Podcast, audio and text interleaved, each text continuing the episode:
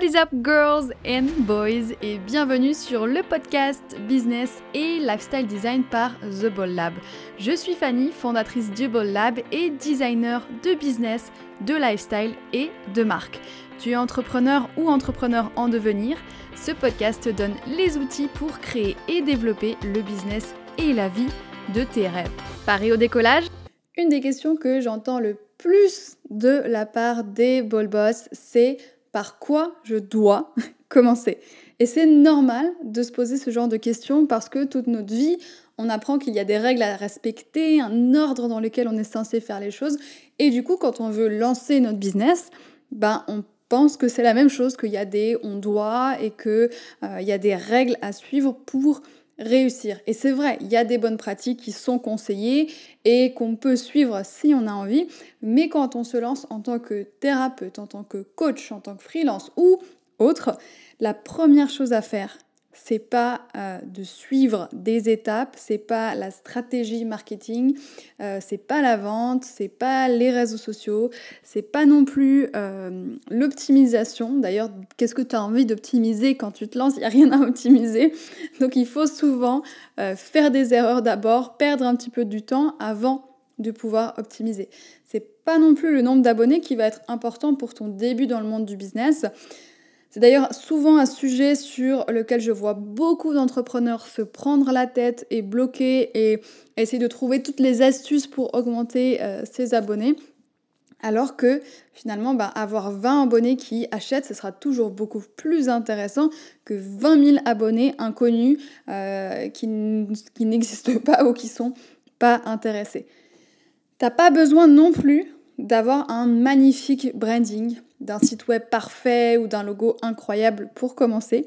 Oui, je sais que ça rend ton futur business concret, mais souvent c'est une fausse excuse qui va te faire perdre du temps.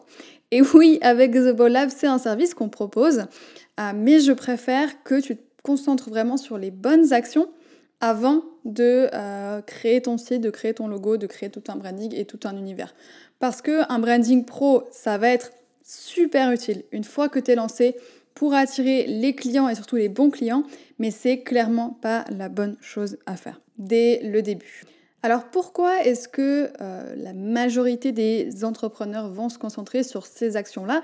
Parce que si c'est ton cas, tu n'es pas seul du tout. Il y a plein, plein, plein d'entrepreneurs qui vont d'abord se concentrer sur euh, gagner des, euh, des, abonnés, créer un site internet incroyable, créer une stratégie marketing super compliquée. Pourquoi est-ce qu'on fait ça? Ça peut être plusieurs raisons. Première raison, c'est euh, peut-être le syndrome de l'imposteur. On a l'impression de ne pas avoir un vrai business tant qu'on n'a pas beaucoup d'abonnés sur Instagram, tant qu'on n'a pas un site, tant qu'on n'a pas un business plan bien carré, bien étoffé. Ça peut aussi être euh, par envie d'avoir l'impression d'avancer sur son projet avec des éléments qui du coup vont être plus euh, tangibles et moins dans notre tête.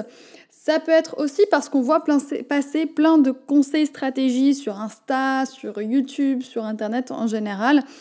Et euh, ça peut aussi être par peur de pas y arriver. Et du coup, bah, on va s'auto-saboter en se concentrant sur les mauvaises actions. Et après, du coup, on va pouvoir se donner raison en se disant, bah, ça pas, j'ai fait ce qu'il fallait, ça n'a pas marché. Alors que non, tu n'as pas fait ce qu'il fallait. Et dernière raison, ça peut aussi être par peur de vendre, de se mettre en avant, de devoir parler de son projet. Et ça, c'est euh, quelque chose que je retrouve très souvent. Alors que euh, bah, c'est exactement ça qu'il faut faire lors des premiers mois de ton entreprise. C'est trouver des clients. Et c'est tout. D'ailleurs, c'est le seul critère qui fait que tu as une entreprise, c'est pas d'avoir un site ou, je ne sais quoi, c'est d'avoir des clients. Donc ton objectif principal en tant qu'entrepreneur en herbe, ça doit être de rapidement passer à l'action pour trouver des clients. Pour faire ça, le moyen le plus rapide et le moins cher, c'est de communiquer avec ton réseau actuel. Pas besoin de développer un nouveau réseau. Communique déjà avec ton réseau actuel, ta famille, tes amis, tes connaissances. Et l'idée, c'est de leur annoncer ton projet, tes envies, de demander si tu peux les, aider euh, dans, ton domaine. Et ensuite, une fois que tu as réussi à récolter tes premiers clients, bah, récolter des témoignages de euh, leur part pour pouvoir faciliter les ventes suivantes. Pourquoi c'est si important de vendre en premier, même si je sais que c'est pas ça que tu as envie d'entendre? Il y a plusieurs raisons. Première raison, c'est de pouvoir tester le marché pour simplement voir si ton idée elle est bonne ou s'il faut faire des modifications. Deuxième raison, tu vas pouvoir voir si ce projet te plaît vraiment, si c'est vraiment comme tu l'avais imaginé, c'est comme un stage dans ton propre business, parce que ça peut aussi arriver de se tromper d'orientation dans son business ou de pas finalement pas aimer être entrepreneur ou de pas être dans la bonne voie. Et du coup, bah, c'est mieux de le voir avant de passer des mois ou des années à monter, imaginer ton projet et dépenser beaucoup d'argent. Donc c'est pour ça que c'est intéressant de faire ton service d'abord, de vendre en premier pour voir très très rapidement si ta voix te plaît vraiment tout simplement. Et troisième raison pour laquelle tu devrais vendre avant toute chose, c'est de pouvoir récolter des témoignages, de pouvoir améliorer rapidement ton expérience client et surtout de pouvoir mieux comprendre les besoins de ton client idéal. Et c'est ça qui va t'aider énormément quand tu vas ensuite, ensuite créer ton branding, ton site web, ta stratégie business, ton marketing, ton contenu, Instagram, tout ça, tout ça. Un autre petit conseil que j'avais envie d'ajouter, oublie pas non plus, euh, même si tu as déjà ton business, que l'aventure de l'entrepreneuriat, c'est pas fait pour être une grande ligne droite avec des étapes numérotées que tu dois faire dans l'ordre, sinon tu vas faire des bêtises et ça va pas marcher. C'est plutôt une aventure qui ressemble un peu à des cercles, c'est ce qu'on appelle euh, des itérations en innovation. Et c'est euh, dans ces, par ces cercles qu'il faut passer, il faut passer à l'action pour pouvoir tester et améliorer on continue. Donc tu vas revenir sur les mêmes sujets, c'est normal pour faire des améliorations, pour optimiser, pour passer à l'action sur des nouvelles choses au fur et à mesure que tu progresses.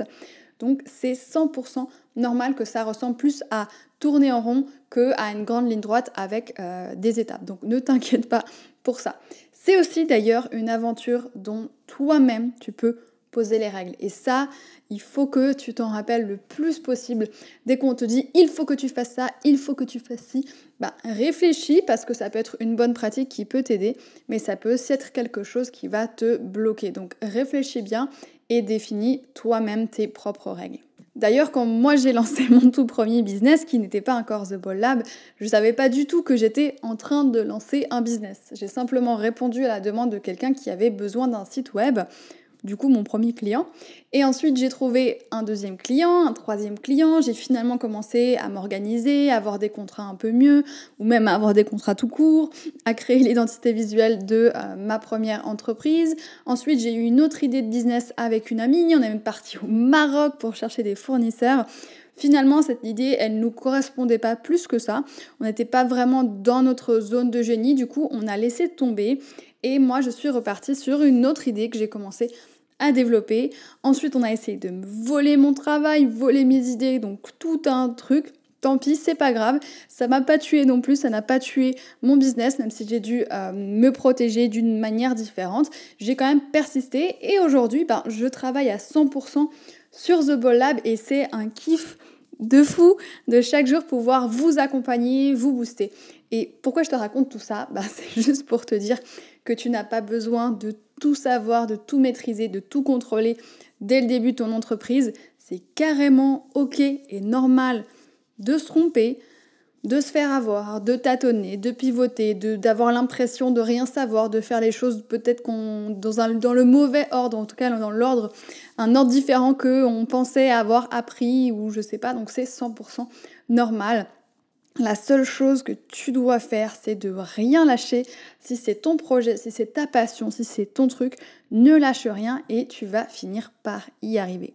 Voilà, c'est tout pour ce euh, petit podcast motivation.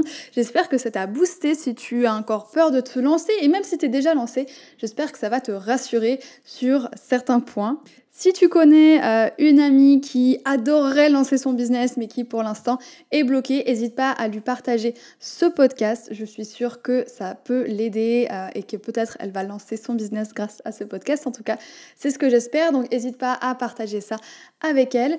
En attendant de te revoir la semaine prochaine pour un nouvel épisode, je te souhaite une super semaine et à très vite. Bye